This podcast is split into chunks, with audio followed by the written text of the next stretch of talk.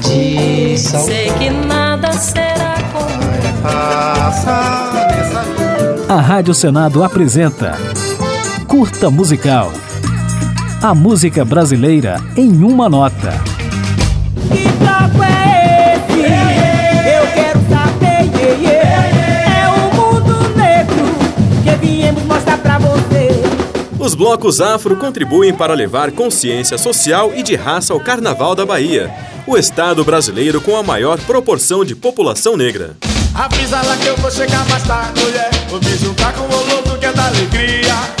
Marcados pelo som dos tambores e pelo visual afro, os primeiros blocos surgiram nos anos de 1970, antes do fenômeno comercial da Axé Music, carregando valores como a solidariedade, a luta contra o racismo, o respeito às religiões de matriz africana, o reforço da autoestima e a valorização da beleza e da ancestralidade negra. A nossa raiz. a nossa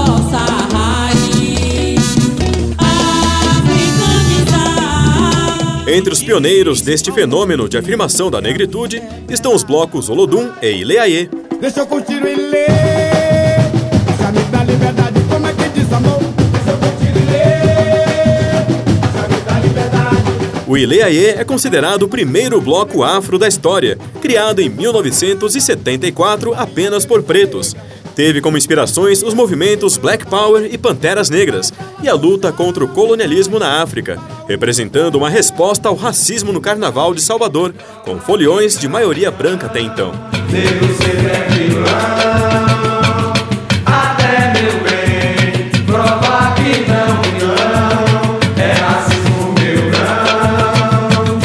Com propósito semelhante, cinco anos depois, surgiu o Olodum, que de tão reconhecido mundialmente, foi tombado pela ONU como Patrimônio Cultural Imaterial da Bahia. Entre as marcas do grupo está a promoção de atividades culturais socioeducativas, como uma escola de tambores. Isso sem falar que foi ali que surgiu o samba reggae. É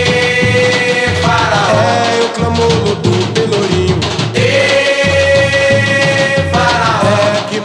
Tanto o Olodum quanto o Ileaê existem até hoje e foram apenas o começo do fenômeno, que depois viu surgir inúmeros blocos, como Malê de Balê, Bancoma, Muzenza, Cortejo Afro, Didá e Araqueto. O araqueto, o araqueto, quando toca, deixa todo mundo pulando que nem pipoca. Outro nome importante na luta dos povos pretos no carnaval baiano é o Afoxé Filhos de Gandhi, que não é considerado um bloco, e sim um candomblé de rua, um espaço sagrado em meio ao profano, com batuques mais lentos e cânticos na língua africana yorubá.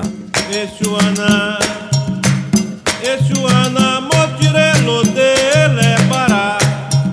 O Afoxé Filhos de Gandhi é ainda mais antigo que os primeiros blocos afro dos anos 70. Foi criado por estivadores em 1949, um ano depois do assassinato do pacifista indiano Mahatma Gandhi, que inspira o grupo no nome, no figurino e nos ideais de paz. Levando seu canto por toda a cidade. Cidade!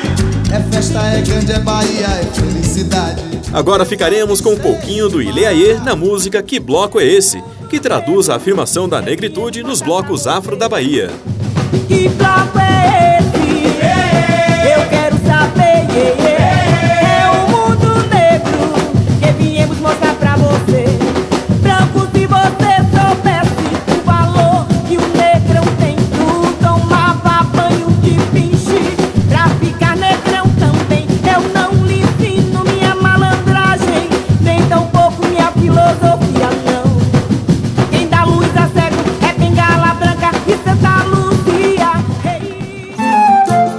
A Rádio Senado apresentou Curta Musical.